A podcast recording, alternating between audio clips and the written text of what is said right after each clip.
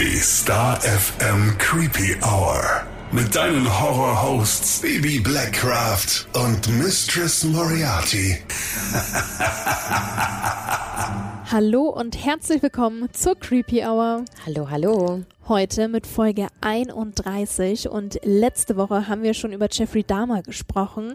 Mal wieder ein, in Anführungszeichen, großer Serienmörder. Ja, einer der Top Ten würde ich sogar sagen. Also auch wenn das eine sehr fragwürdige Betitelung ist, aber ich würde schon sagen, dass der so mit Bundy, Gacy so auf einem Level. Level schwingt, wenn du das so sagen willst. Aber da sind wir ja nur bis Opfer 8 gekommen, traurigerweise, weil er einfach noch viele, viele Opfer mehr hatte. Wollen wir vielleicht nochmal ganz kurz zusammenfassen, was wir denn so über Jeffrey Dahmer bis jetzt wissen? Gerne. Also wir wissen, Jeffrey Dahmer, geboren am 21. Mai 1960, steckte gerade in den ja, Ende 20ern, als wir aufgehört haben zu sprechen. Er war homosexuell und hatte einen unfassbaren Hang zu Tod und zu Leichen. Leichen und hat in dieser Zeit, in der er dann zum allerersten Mal wirklich alleine gewohnt hat, seine mörderische Seite entdeckt. Und für ihn war es gang und gäbe, Männer in sein Apartment zu locken, mit ihnen vielleicht ab und zu sogar vorher einvernehmlichen Sex zu haben, aber die dann immer unter Drogen zu setzen und sie dann zu ermorden, um dann mit den Leichen Verkehr haben zu können. Wir wissen, dass er oft Genitalien oder Köpfe aufbewahrt hat, mit einem Kopf war sogar regelmäßig in der Arbeit in einem Koffer.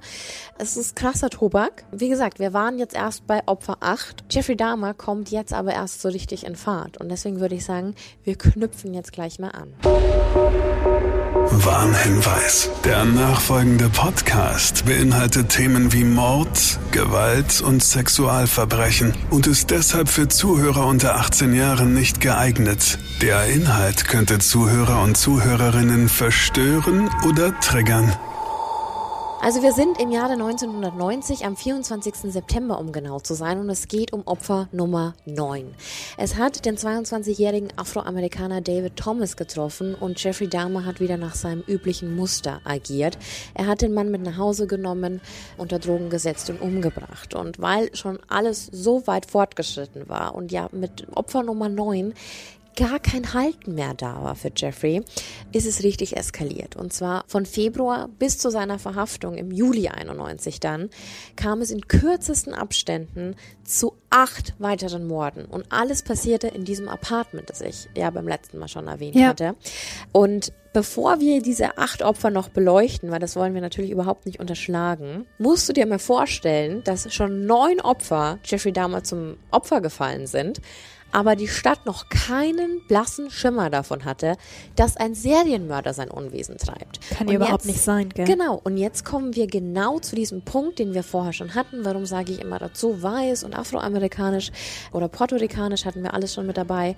Das waren alles Männer, die in der schwulen Szene unterwegs waren, die meistens am Rand der Gesellschaft waren und die in einer leider sehr beschissenen rassistischen Zeit gelebt haben. Also das heißt, die kamen gar nicht aufs Radar. Die sind so in der Gesellschaft hinten runtergefallen, dass es überhaupt nicht auffiel. Es gab keine Vermisstenanzeigen. Die Angehörigen haben es teilweise nicht mehr mitbekommen, weil sie keinen Kontakt mehr zu den Menschen hatten. Und die Schwulenszene an sich wäre ja niemals zur Polizei gegangen, aber die Schwulenszene war verängstigt, die hatten Panik. Also es war ja ganz klar. Und der erste Gedanke, den du doch auch hättest, wäre, es ist ein rassistischer Schwulenhasser, der da unterwegs ist und Männer umbringt. Aber nur mal so zu dem Thema, weil wir hatten das schon so oft, dass wir über Serienkiller gesprochen haben und du gemerkt hast, nach dem zweiten, dritten Opfer haben die das dann alles koordiniert und dann wurde die Panik groß und so. Das gab's hier einfach nicht. Die Polizei hat sich da überhaupt nicht drum gekümmert, weil sie es nicht wussten. Und das führte dazu, dass Jeffrey ja einfach munter fröhlich weitermachen konnte und ja auch nichts in irgendwelche Richtungen passiert ist. Er musste sich ja nicht mehr Gedanken machen, wer ihn irgendwo mit irgendjemandem gesehen hat, weil es gab einfach schlichtweg keine Ermittlungen. Und so kam es dann, dass Curtis Straughter sein zehntes Opfer wurde. Das war ein 17-jähriger Afroamerikaner. Und Mitte Februar 1991 hat er den an der Bushaltestelle in der Nähe der Margaret University gesehen und ja, hat ihn mitgenommen ins verhängnisvolle Apartment 213, das wir jetzt schon ganz gut kennen. Er hat ihn sofort wieder mit Schlaftabletten außer Gefecht gesetzt, ihn in verschiedenen Posen fotografiert und hat ihn dann mit einem Lederriemen erwürgt. Oh, Ja. Und das Ganze hat er wieder dokumentiert, die Zerstückelung, die verschiedenen Posen der Leiche, alles wieder mit dieser Polaroid-Kamera dokumentiert. Opfer 11 war dann der 19-jährige Afroamerikaner Errol Lindsay am 7. April 1991, also heißt auch wieder zwei Monate später. Das elfte Opfer von Dama. Auch er erlitt dasselbe Schicksal. Es wurde wieder alles mit Polaroid-Kamera festgehalten. Also das heißt, zu dem Zeitpunkt waren ja schon mehrere Leichenteile oder sogar ganze Leichen in diesem Apartment verstaut. Ne? Also das darf man ja nicht vergessen. Wir reden hier immer noch von einem Apartment. Kein Griechkeller, kein großes Waldstück daneben. Alles in einem scheiß Apartment. Vor allem, das muss ja riechen. Ja, dazu kommen wir später noch. Auch hier wieder Side Fact, Dama Side Fact. Auf Veranlassung von der Bewährungshelferin von Dama befand sich Jeffrey damals Mitte Mai 1991 sporadisch in psychiatrischer Behandlung. Die hat gedacht, dass er unter Depressionen leidet und unter Selbstzerstörungsabsichten und deswegen wollte sie unbedingt, dass er in psychiatrische Behandlung kommt. Und ein Psychiater, der das Ganze dann gemacht hat, stellte klar, dass von ihm keine Gefahr für sich selbst oder andere ausgeht. Was für ein Gutachten, ha? Mhm. Das Einzige, was ihm ausgestellt worden ist, war ein Antidepressivum. Das war das Einzige, die einzige Konsequenz. Also so viel dazu. War in psychiatrischer Behandlung und da wird nicht festgestellt, dass der Typ, weiß es ich, wie viele Opfer auf dem Kerbholz hat. Das darf also doch nicht wahr sein. Ja. Es ging äh, munter fröhlich weiter für Jeffrey. Also für ihn lief's ja eigentlich. Ne? Also er hatte keinerlei Bedenken und am 24. Mai 91, in derselben Zeit, in der ja dieses Gutachten erstellt worden ist, hatte den gehörlosen Afroamerikaner Tony Hodges kennengelernt. Die Leiche von dem 31-Jährigen, die lag tagelang in Damas Schlafzimmer. Er hat neben der Leiche geschlafen, er hat mit dieser Leiche gelebt. Die Leiche befand sich in der Wohnung, als er sogar schon sein nächstes Opfer mitgebracht hat. Das musst du mal vorstellen. Nein. Zwei Tage nach Tony eben hat er nämlich den 14 Jahre alten Conarak Sintasomphony kennengelernt. Klingelt's bei dem Namen? Ich bin noch irritiert. 14 Jahre und nur zwei Tage später, zwei Tage? Und den hat er in der Grand Avenue Mall gesehen und ihm Geld für Fotos angeboten. Und es sollte jetzt bei dir klingeln, weil dieser eine Junge, der damals so verstört war, wegen dem er angezeigt worden ist, war sein Bruder. Mhm. Und das ist jetzt eine ganz, ganz wilde Geschichte, weil Conarak war im Jugendstrafregister auch eingetragen als äh, Prostituierter und hat deswegen natürlich das Angebot von Dama angenommen und hat für Polaroid-Aufnahmen in Unterwäsche posiert. Also darum ging's. Das war ausgemacht. Nachdem Dama dann die Schlaftabletten wieder verwendet hat, hat er ihn wieder sexuell missbraucht und ist dann, er hat den Jungen einfach liegen lassen, um 1.30 Uhr aus seiner Wohnung raus und in eine Bar. Der Junge lag immer noch bewusstlos bei sich im Apartment.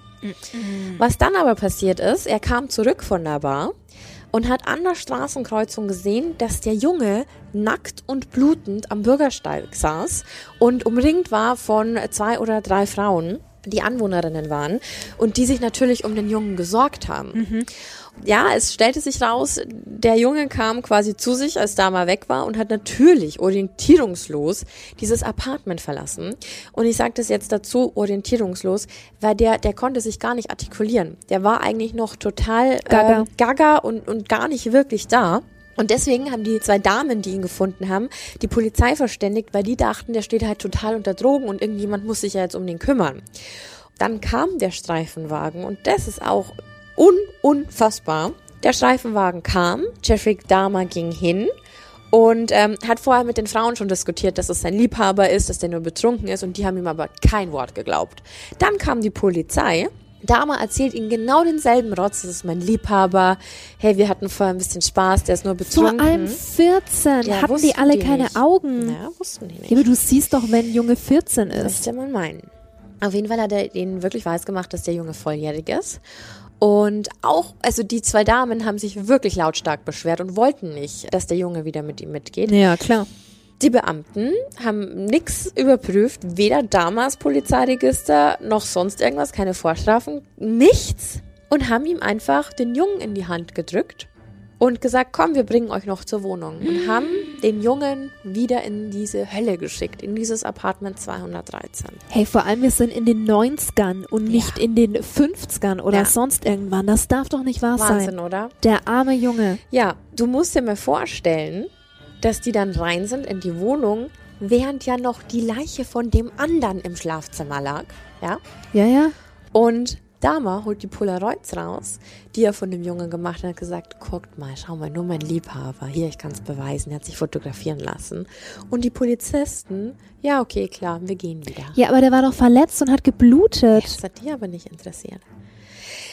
Und natürlich kam man ja aus der Tür raus. Was hat Dama gemacht? Er hat den Jungen getötet. Das war die zweite Chance, einen Serienkiller zu stoppen. Und wieder wurde sie von der Polizei vertan. Wie gesagt, später hat sich dann rausgestellt, dass es eben der jüngere Bruder war von dem Jungen, der damals 1988 ja schon sexuell von Dama belästigt worden ist.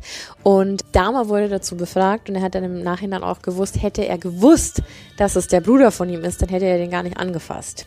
Ja. Und der andere Junge ist ja entkommen. Ja, der andere Junge ist entkommen, sein Bruder ist, in, ist entkommen.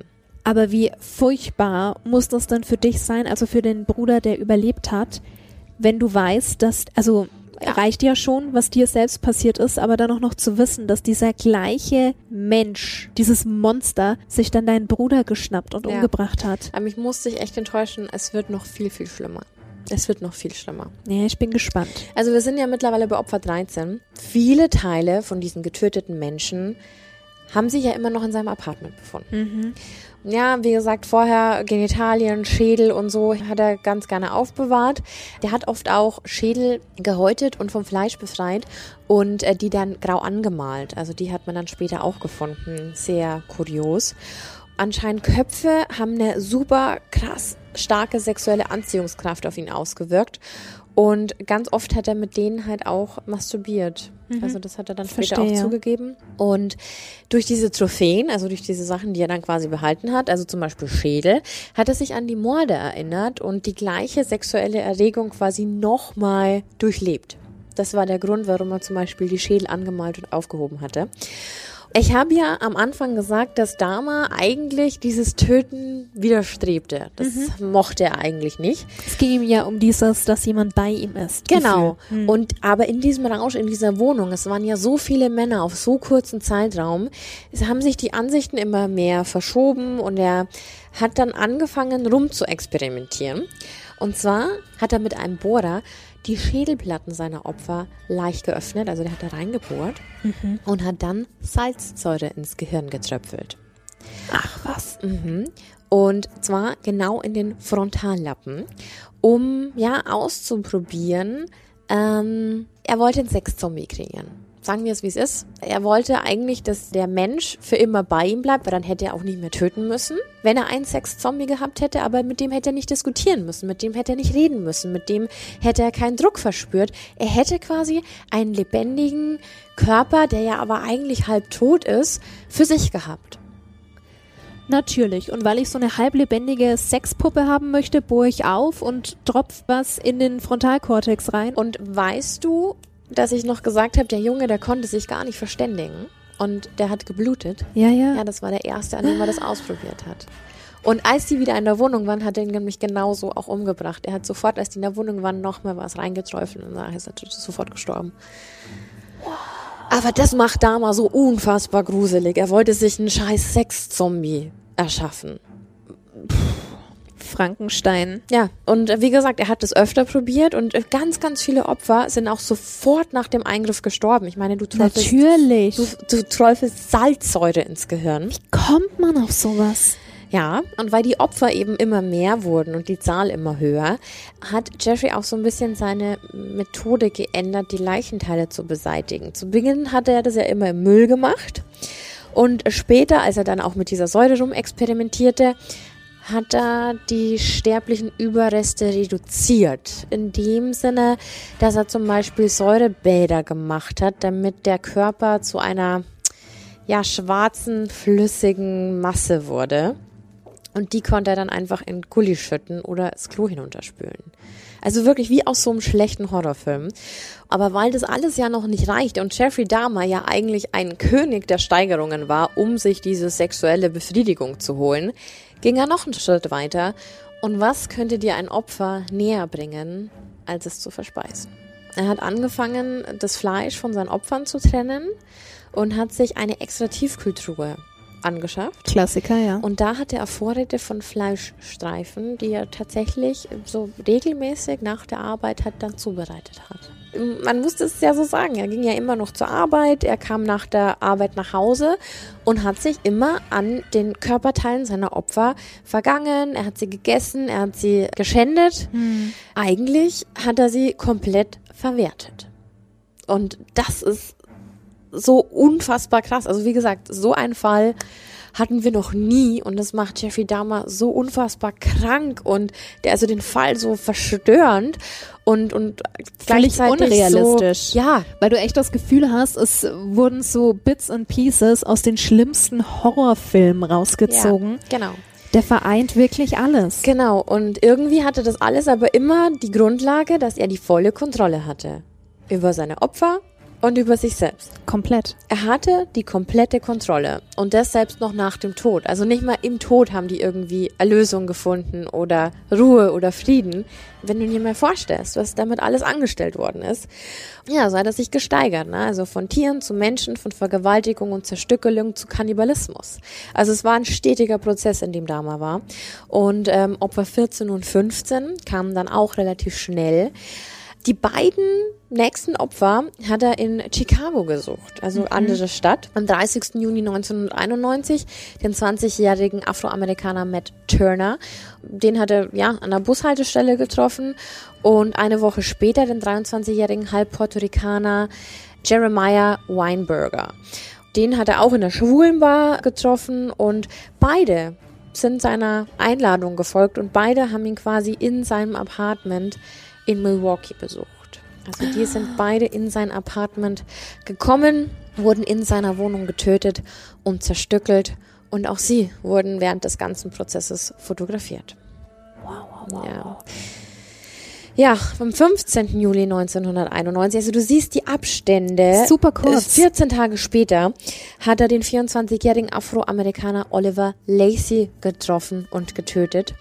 Nachdem er die Leiche zerstückelt hatte, hat er seinen abgetrennten Kopf in seinen Kühlschrank gepackt. Das Schlimme war, am 19. Juli 91 wurde er dann auch von seinem Arbeitgeber gekündigt, weil er ständig gefehlt hat, an was das wohl gelegen hat. Und noch am selben Tag seiner Kündigung Es geht um die ja, Schokoladenfabrik. ja, genau. Hat er dann sein letztes Opfer, den 25 Jahre alten weißen Joseph Braidhoft, umgebracht. Wieder schlief er tagelang neben seiner Leiche und jetzt wird's richtig eklig, bis sich im Bett Maden gesammelt haben. Ja. Und während der auf der madenverseuchten Matratze lag, waren in seiner Duschwanne zwei gekühlte Leichen. Also dieses ganze Apartment, also das, das kann man sich nicht vorstellen. Gefühlt voller als in jedem, als in jedem Ja, Bestattungsinstitut. und diese, diese Verwesung, die schritt ja voran. Ich meine, die hält ja nicht auf, nur weil da ein bisschen Eis ist. Also ganz zu schweigen von dem auf der Matratze. Deswegen kamen da ja Maden. Schritt immer weiter voran, die Verwesung. Und natürlich rief es irgendwann die Nachbarn auf den Plan. Ich meine, wer würde sich nicht über so einen Geruch, Geruch aus der Wohnung beschweren? Dann kam die Hausverwaltung vorbei und hat gefragt, was da los ist. Und weißt du, was es geschoben hat? Auf verdorbene Lebensmittel, weil sein Kühlschrank, also sein Kühlgefrierer da, den er ja extra für die Leichen gekauft hat, Ja, dass der kaputt gegangen ist, die Lebensmittel vergammelt sind und verstorbene Fische aus dem Aquarium, die würden so stinken. Er würde sich darum kümmern, weil sich der Geruch natürlich nicht legte, wie auch, wenn du Leichen in deiner Wohnung aufbewahrst, kam tatsächlich von der Hausverwaltung am 22. Juli 91 die Zwangsräumung seiner Wohnung hereingeführt. Ja, hat. nachvollziehbar. Also logisch. Und zwar sollte der die Wohnung bis Ende des Monats räumen. Da gab es jetzt auch nichts mehr zu diskutieren. Und am selben Tag dieses Räumungsbescheides hat Dama dann in einer Mall, der Grand Avenue Mall, mehrere Männer angesprochen. Also so total random, einfach zu wildfremden Männern hingegangen und hat Geld für Fotos offeriert, kennen wir ja schon. Und dann hat er den 32-jährigen Tracy Edwards kennengelernt. Und der hat dann tatsächlich so gegen 18.30 Uhr das Angebot angenommen. Die sind dann in sein Apartment 213. Und Da hat er dem sofort Handschellen angelegt und ein Messer gezückt. Ungewöhnlich. Ja, Tracy war aber irgendwie total, ja, cool in der, in der Situation und hat ihn besänftigt, hat sein T-Shirt ausgezogen und hat ihm gesagt, komm, leg deinen Kopf auf meine Brust und hat ihn halt total runtergeholt. Wie es würde es wissen, hat zu ihm gesagt, komm, hör dir meinen Herzschlag an und es hat ihn total abgeholt damals. Also ich weiß nicht, ob das dieser Fakt war, dass er sich auf einmal so geborgen gefühlt hat. Vielleicht. Auf jeden Fall sehr gruselig. Und sie haben sich den Exorzisten 3 angeschaut. Mm -mm. Ja. Und ähm, irgendwie war Dama dann auch weg. Also irgendwie so total entweder dieses Wohlbefinden, ich bin jetzt bei jemandem angekommen oder so, ich weiß es nicht. Auf jeden Fall hat Tracy diesen Zustand ausgenutzt und ist natürlich aus dieser Wohnung geflohen. Ja. Also würde ja jeder machen. Aber hat er gut gemacht. Ja, richtig gut. Und äh, dem können wir das Ganze nämlich auch verdanken, dass wir wissen, wer Jeffrey Dahmer ist. Der lief nämlich dann auf die Straße raus. Er hatte immer noch die Handschellen an den Handgelenken und hielt auf der Straße gegen 23.30 Uhr. Um 18.30 Uhr sind die in die Bude rein. Ne? Das war eh verdammt lange. Hielt er auf der Straße einen Polizeiwagen an, der vorbeikam. Oh, gut. Ja, super gut. Aber wie es halt immer so ist, die haben natürlich gesehen, oh, schwarzer Mann in Handschellen, wir überprüfen jetzt erstmal, ob der nicht irgendwo geflohen ist. Nein. Ja, also ich finde, die Polizei hat hier auf ganzer Ebene versagt, wenn man das mal so sagen darf. Vor allem über, über Monate, Jahre ja, hinweg. Ja. Ein Trauerspiel. Auf jeden Fall haben sie dann überprüft, okay, der ist kein Flüchtiger. Hm, ja, okay, wir glauben ihm die Story vom verrückten, durchgeknallten Typ, der ihn in seinem Apartment bedroht hat und wollten ihm die Handschellen aufmachen. Und normalerweise ist es so, das funktioniert ja immer mit jedem Schlüssel von der Polizei, ja. wenn es so normale Handschellen sind. Waren es aber nicht. Also sind die mit dem Typen zurück zu Dama und haben geklopft und wollten, dass er ihn quasi von den Fesseln befreit. Und jetzt wird's richtig abgefahren. Jetzt wird's richtig abgefahren.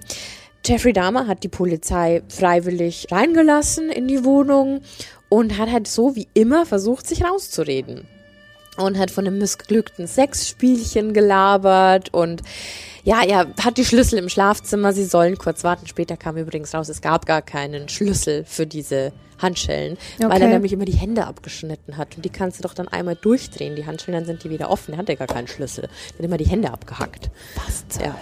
Auf jeden Fall hat aber der Polizist tatsächlich in diesem Fall geistesgegenwärtig gehandelt und hat dann gemeint, nee, nee, Sie bleiben jetzt mal hier. Ich gehe ins Schlafzimmer und hol das selber.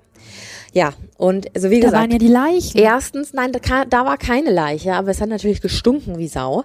Aber er hat unter dem Bett das Messer gefunden, mit mhm. dem Tracy bedroht worden ist. Mhm. Und es stand eine Schublade so leicht offen. Ja, und in dieser Schublade waren, die Fotos? waren alle Polaroid-Aufnahmen. Checkpot. Mhm. Dann hat der Beamte natürlich sofort seinem Kollegen geschrieben, der soll Dama verhaften. Der hat sich natürlich gewehrt. Ähm, sie haben ihn aber tatsächlich überwältigen können, Gott sei Dank. Ja, dann ging's halt los. Also die sahen sich dann um, ne, und haben dann das Apartment so ein bisschen durchsucht. Und das erste, was sie natürlich gesehen haben, war Lacys Kopf im Kühlschrank. Sie haben sofort Verstärkung angefordert. Ja. ja. Ja, und dann kam neben mehreren Polizeibeamten, das war dann schon so halb eins in der Nacht, die Spurensicherung, die Gerichtsmedizin, also das wurde dann so ein richtiger Tatort. Und ich habe mir Fotos von diesem Apartment angeschaut, geschaut, es war so ein typisches, stylisches, nicht so hochwertiges 90er Apartment. Also er hatte, er war jetzt auch kein Messi oder so, der Kühlschrank, in dem dieser Kopf war, war tippitoppi geputzt. Es war Ehrlich? alles sauber. Habe ich mir ganz anders vorgestellt, ganz versifft und äh, braun und eklig. Gar nicht. Gar nicht. Und es war richtig gut aufgeräumt und in dem, in dem Kühlschrank war dann zum Beispiel noch Senf und so mit drin, weißt du? Weil es ist aber alles picobello geputzt, nur dieser Kopf auf diesem Teller. Also stell dir mal vor, du findest sowas. Ganz verrückt. Auf jeden Fall äh, wurde Dahmer dann natürlich sofort zum Polizeihauptquartier äh, in Milwaukee gebracht, also natürlich. Und laut Protokoll hat das ganze Verhör von 1.30 Uhr bis 7.15 Uhr am Morgen gedauert. Also ja, es war am 23. Juli 91. Und Dahmer hat auch absolut auf die Anwesenheit eines Rechtsbeistands verzichtet, hat sie aber geweigert, irgendwas über die Funde zu sagen. Und in der Zwischenzeit war natürlich, du kannst dir vorstellen, was in der Wohnung los war. Also die haben jeden Zentimeter auf den Kopf gestellt und die Spurensicherung war auch komplett überfordert. Also sowas haben die noch nicht gesehen. Im Kühlschrank, wie gesagt, neben dem abgetrennten Kopf zwei Plastiktüten gefüllt mit menschlichen Herzen, ein Stück Armmuskel. In der Gefriertruhe haben sie dann drei drei weitere Köpfe entdeckt, ein Torso, diverse verpackte menschliche Organe. Im Schlafzimmer und in dem Flurschrank haben die Beamten dann sieben Totenschädel sichergestellt, außerdem zwei vollständige Skelette, ein paar abgetrennte Hände, einen mumifizierten Skalp und die ebenfalls mumifizierten Genitalien von zwei Männern. Und eine auf Gefahrenstoff spezialisierte Firma hat dann ein gut ja, 200 Liter fassendes Kunststofffass abtransportiert, die Dama in seinem Schlafzimmer aufgestellt hatte. Mit der Säure? Mhm.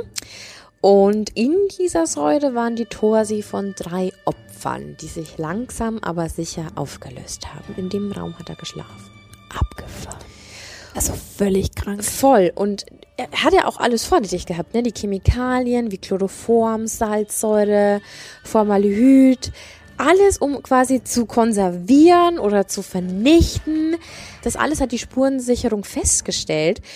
Und unter anderem diese blutdurchtränkte Matratze. Mit den Maden. Mhm.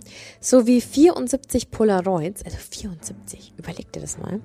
Auf diesen Polaroids waren wirklich die Opfer in den verschiedensten Stadien der Zerstückelung zu finden. Also ich finde den Fall, der ist so, ich kann es gar nicht in Worte fassen. Vor allem stell dir mal vor, du bist so ein Ermittler. Da bist du doch völlig überfordert, wenn links und rechts in jedem einzelnen Raum, in Säcken und in Kühlschränken, überall Organe und Körperteile verpackt sind. Allein dieser Sack mit den Herzen. Ja.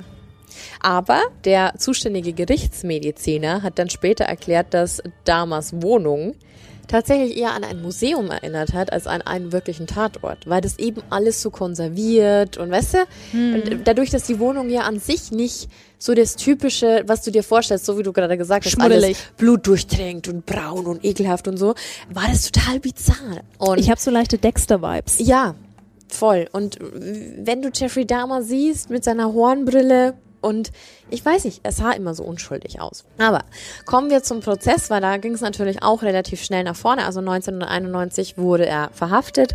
Am 13. Januar 92 dann der Prozess unter strikten Sicherheitsvorkehrungen. Ne? Also man hatte so Angst, dass den irgendjemand abknallt oder dass da vorher schon irgendwie ein Lynchmob auf den zukommt.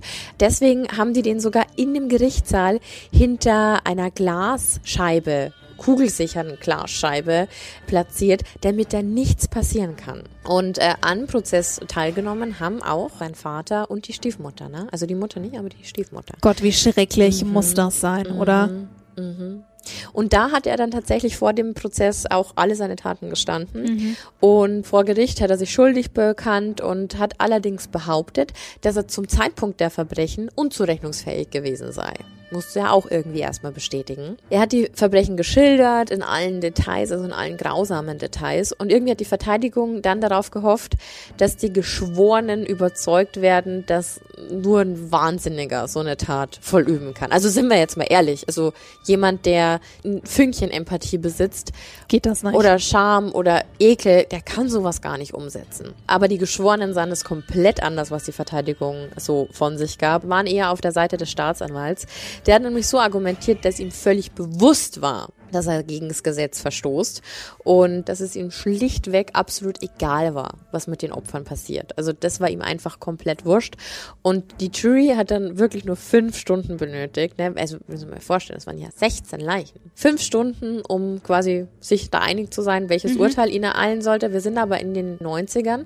Also 17. Februar 93 wurde dann das Urteil der Geschworenen verkündet. Und Jeffrey Dahmer war in allen Anklagepunkten schuldig und zurechnungsfähig. Also der wurde verknackt. Und zwar in 15 Fällen zu lebenslanger Freiheitsstrafe. Ne? Also weg von der Todesstrafe. Wir sind ja jetzt nicht mehr in den 70ern. Aber 15 Mal lebenslang, da kommst du nicht mehr raus. Komplett für jedes Opfer. Mhm. Hatten wir so auch noch nicht. Ähm, wir kommen nämlich jetzt zu Jeffrey Dahmers Ermordung. Mhm. Und zwar hat ihn die Gefängnisleitung super lange isoliert. Ne? Also die wollten ja nicht. Also ich glaube, es ist im Sinne aller gewesen, dass Jeffrey Dahmer in diesem Gefängnis halt verrotten soll. Also alleine so für die Gerechtigkeit. Weil Todesstrafe ist vom Tisch, aber er soll für sein Leben lang büßen. Leiden Also, in der schlimmsten genau. Form, wie es nur geht, ja. Genau, also wurde er von den anderen Gefangenen halt isoliert und war total abgeschottet und die hatten halt einfach alle super Angst, dass ihm irgendjemand was antut. Und nach einer Weile hat Jeffrey Dahmer dann aber tatsächlich bei den Behörden drum gebeten, dass er im normalen Gefängnisalltag teilnehmen will. Er will normaler Gefangener sein. Und ja, das Gericht hat dann gesagt, na gut, wenn du das so willst, bitte. Dann Viel Spaß. Ähm, kommst du halt in den normalen Gefängnisalltag. Und am 28. November 94 war Dahmer dann zusammen mit zwei anderen Häftlingen in der Sporthalle der Gefängnisanstalt, sollten da sauber machen und waren halt Reinigungsdienst. Und die beiden Mitinsassen, die da für diesen Reinigungsdienst eingeteilt waren, waren einmal Jesse Anderson, der saß wegen Mordes, das war ein Weißer und galt als Neonazi. Und der andere, mit dem er da diesen Dienst erfüllen sollte, war der Afroamerikaner Christopher Scarver.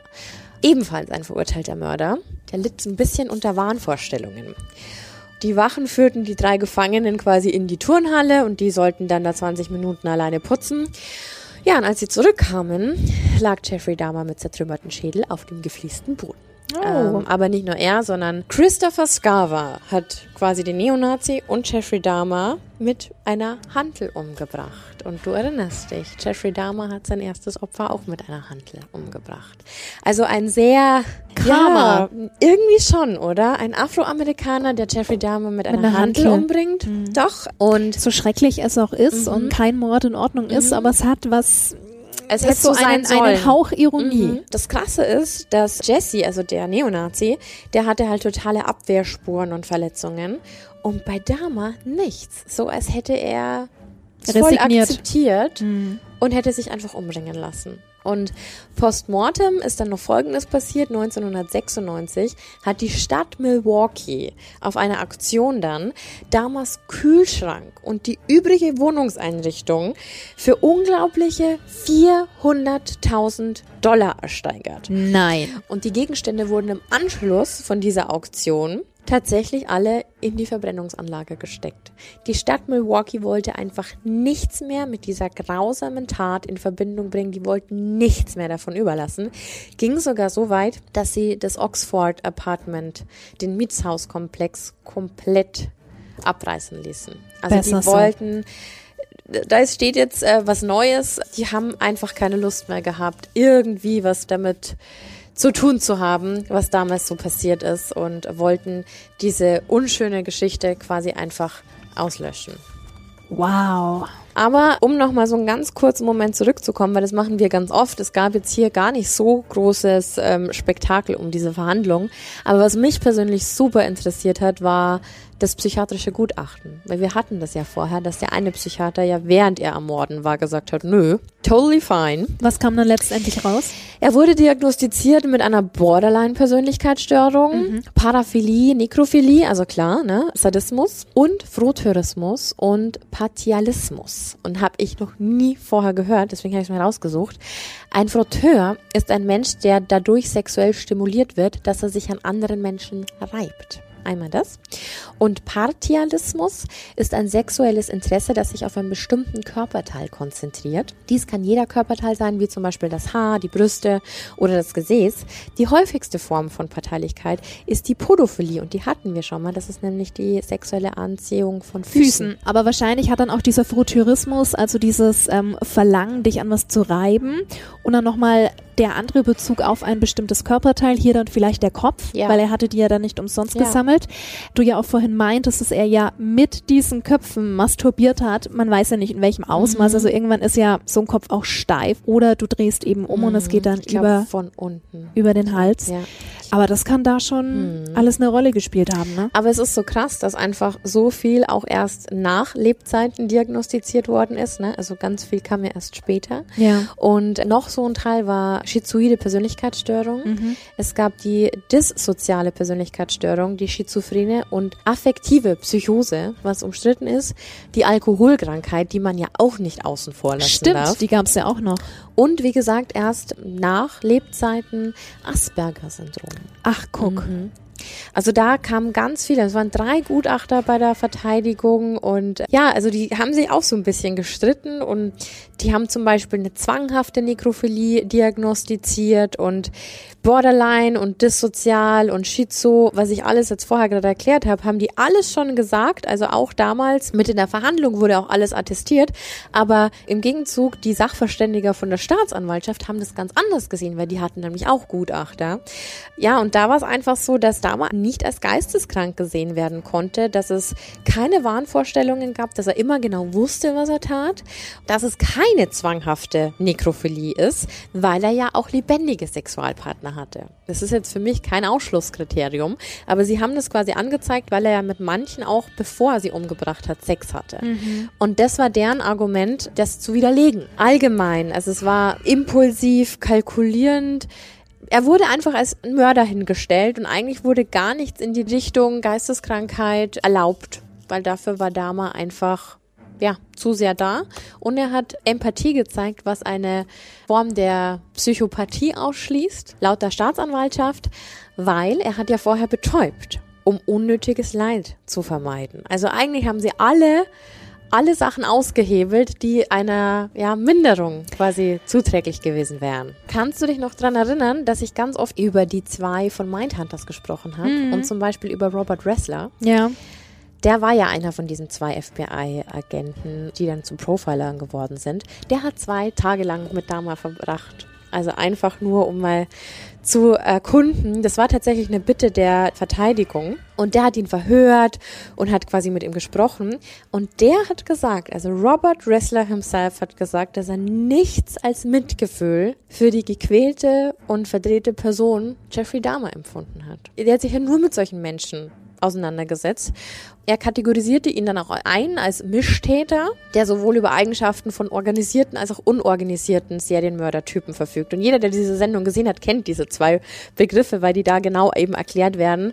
Und nach Wrestlers Auffassung beging Dama zumindest seine späteren Morde während psychotischer Episoden. Also eigentlich Schuldunfähigkeit laut Wrestler. Aber das Problem ist, dass es damals, ja, was ist ein Profiler? Wir vertrauen nur auf Psychiater oder Psychologen. Das Wrestler-Gutachten wurde nicht zugelassen obwohl das eigentlich die Koryphäe auf dem Gebiet war und der sich mit so vielen Mördern unterhalten hat, mit so vielen Serienmördern, das wirklich studiert hat und ja, ging aber nicht durch und der hätte ihn immer als schuldunfähig eingestuft. Nach seinem Tod wurden dann wieder weitere Gutachten erstellt und so. Und weißt du noch, dass wir auch mal die Psychopathie-Checkliste hatten? Ja, Logo und eine ganze Folge drüber. Ja. Und in dem Fall ist es so, dass hier eine Checkliste verwendet worden ist, die 30 Punkte hat und Jeffrey Dahmer hat nur 22 von diesen 30 Punkten erreicht, was also ausschließt, dass er eine psychopathische Eigenschaft hatte. Ganz verrückter Fall. Es ganz verrückt und ganz komplex. Voll. Und auf eins will ich noch ganz kurz eingehen. Ich weiß, wir haben gar nicht mehr so viel Zeit. Es war ja immer die Rede davon, Stimmt doch gar nicht. Wir haben so viel Zeit, wir? wie wir wollen. Und wenn wir drei Stunden erzählen, ist das auch okay. Ich fühle mich immer so Palaver, Palaver. Ach nein, ähm, was denn? die Opfer von Dama waren ja immer homosexuell. Ja. Er war auch homosexuell. Ja. Aber er hatte eine Vorliebe für afroamerikanische Männer. Ja. Und dann wurde ja eben dieser Schwulen- und Rassenhass ja quasi so ein bisschen damals zugeschoben. Und dazu wurde er befragt. Und das fand ich auch sehr spannend, weil als ich zum Beispiel diese Opferliste erstellt habe, das war wie bei Bundy, als man einen gewissen Frauentyp erkannte. Ich finde, das hast du hier auch. Man erkennt den Typ von Jeffrey. Es war auch das allererste, was ich vor unserer Aufnahme gesagt habe. Du siehst absolut ein Beuteschema. Ja, absolut. Total. Und Jeffrey Dahmer hat aber mehrfach beteuert, dass seine Taten null hassmotiviert gewesen sind. Also überhaupt nicht. Und er hat die Männer nicht wegen der Herkunft oder der sexuellen Orientierung ausgewählt, sondern nur aufgrund der Attraktivität und auch ganz krass, wie man sie am leichtesten in sein Apartment locken konnte. Und es war halt bei Prostituierten sehr viel einfacher, weil du einfach nur Geld bieten musstest, was er ja eigentlich jedes Mal getan hat, ja, wenn Logo. wir uns an die 50 Dollar erinnern. Und nicht mal viel. Genau, und die Opfer entsprachen eben alle diesem selben physischen Profil, ne? also jung, Teenageralter bis Anfang 30 ungefähr, groß, schlank und so ein bisschen muskulös. Und mit Ausnahme von Hicks und Twomey, also das waren ja die zwei ersten, waren alle Opfer mit Bedacht gewählt. Die Taten waren sorgfältig vorbereitet. Bei den ersten zwei war es ja eher eigentlich eine spontane Aktion. Er hat immer am Wochenende, also meist am Wochenende, seine Opfer ausgesucht, mitgenommen, einfach nur damit er anschließend genügend Zeit hatte, zum Vergnügen mit ihnen. Ne? Also er hatte das schon alles ganz genau kalkuliert. Und außerdem war es ganz wichtig, dass diese Anonymität des Nachtlebens und der Straße mit Strichern ja auch gewahrt wurde. War da also, ja gegeben, ja. Genau. Und ich meine, es ist ja gang und gäbe, dass man in einer Diskothek vielleicht mal mit jemandem abzieht oder so. Da ist es ja nicht auffällig. Und wenn er in der Mall zum Beispiel jemanden angesprochen hat, dann hat er nie jemanden in Begleitung angesprochen. Es waren immer Männer, die alleine unterwegs waren. Also es war wirklich ein Schema.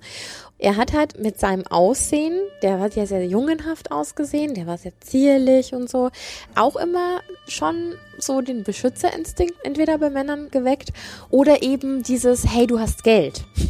Also eins von beiden war es, mit dem er gelockt hat, entweder mit seinem Aussehen oder eben mit seinem Geld. Ja, beides Faktoren, die ziehen. Genau, und beides Faktoren, die dazu geführt haben, dass die Opfer freiwillig mit ihm mitgegangen sind. Er hat kein Opfer, bis auf den ersten, den er dann ja überwältigen musste, weil er gehen wollte, aber der ist ja zuerst auch freiwillig mit ihm mitgegangen. Er kam nie in die Situation, dass er irgendjemanden dazu zwingen musste, mit ihm mitzukommen. Oder auch, entführen musste, ja. Ganz genau. Wenn wir jetzt wieder zu dem Punkt kommen, auch wenn er noch mit jemandem lebendigen Sex hatte, war es ja absolut wichtig, dass der Gegenüber sehr passiv ist, sehr gefügig und dass Dama einfach die komplette Kontrolle hatte. Also das waren diese ganzen Punkte, die für ihn wichtig waren. Und nach der Verhaftung hat er noch eins gestanden und das finde ich so wichtig und damit würde ich echt gerne abschließen. I was always quite selfish. I trained myself to view people as objects or potential pleasure instead of human beings.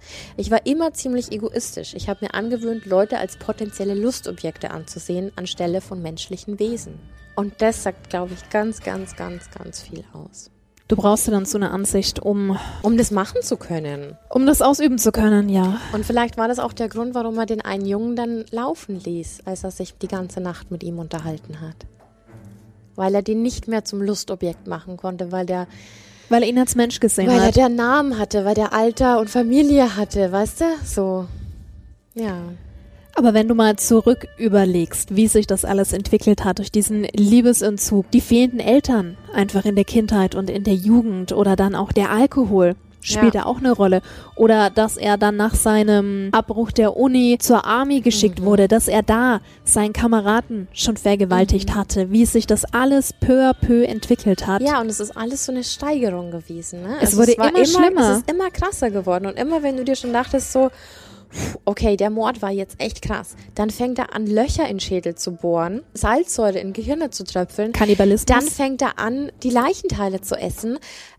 Ganz, ganz krasser Fall Jeffrey Dahmer. Schlimmer geht's nicht mehr. Nee, und deswegen verstehe ich schon, dass ganz viele immer sagen, das war einer der schlimmsten. Kann ich so unterschreiben, nachdem was du alles erzählt hast. Ja, aber das war die Geschichte zu Jeffrey Dahmer. Harter Tobak.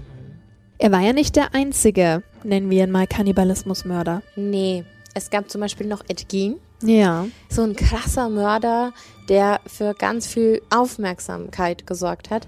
Und auf dem basiert ja auch der Horrorfilm Leatherface. Mhm. Und der hat Gürtel aus Nippel und sowas gemacht. Ja, ja, ja, genau. Mhm. Und dann haben wir ja noch den deutschen Fall, ne? Ich würde gerne nochmal eine extra Folge zu Kannibalismus machen, dann gerne auch mit diesem deutschen Fall Mhm. im direkten Vergleich. Dann haben wir das schon mal auf der Agenda. Sehr gerne. Und Ed Gein wird auf jeden Fall auch noch Ja, kommen. also ich denke alle, wir bekommen immer ganz viele Zuschriften über Instagram, ob wir den Killer oder den Killer kennen. Unsere Liste ist schon super lang, wir notieren uns alles. Und ich glaube, diese ganzen großen Namen, da muss man sich nur ein bisschen gedulden. Die werden alle im Laufe der Zeit mal durchgesprochen. Also da wird mit Sicherheit, auch wenn es um Sekten geht, wird Charles Manson dran kommen. Also wir haben so viele Ja, Leute noch. unbedingt, der darf auf gar keinen Fall Nein, fehlen. aber ist kein Serienkiller, ne? Ganz wichtig. Da sind so viele Sachen, die es noch gibt und so viele Themenfelder da draußen, die perfekt für die Creepy Hour sind. Ich freue mich auf die nächsten 300 Folgen mit dir, Missy. Mindestens. das war's jetzt erstmal mit Folge 31. Wir sprechen nächste Woche über Kannibalismus. Ist safe, Ja, bin ich dabei. super. Bibi, vielen Dank für diesen ganzen Content, dass du alles bis ins kleinste Detail aufgebröselt hast und ich habe immer direkt ein Bild vor Augen. Vielen das Dank machst du fürs ganz toll. Zuhören. Dankeschön. Hut Ja. ab, meine Liebe, und vielen Dank fürs Zuhören. Dir noch einen schönen Tag, eine schöne Nacht. Bleib gesund und bis zum nächsten Mal. Und schau gerne mal auf Instagram vorbei, StarFM Creepy Hour. Bye bye. Mach's gut. Ciao.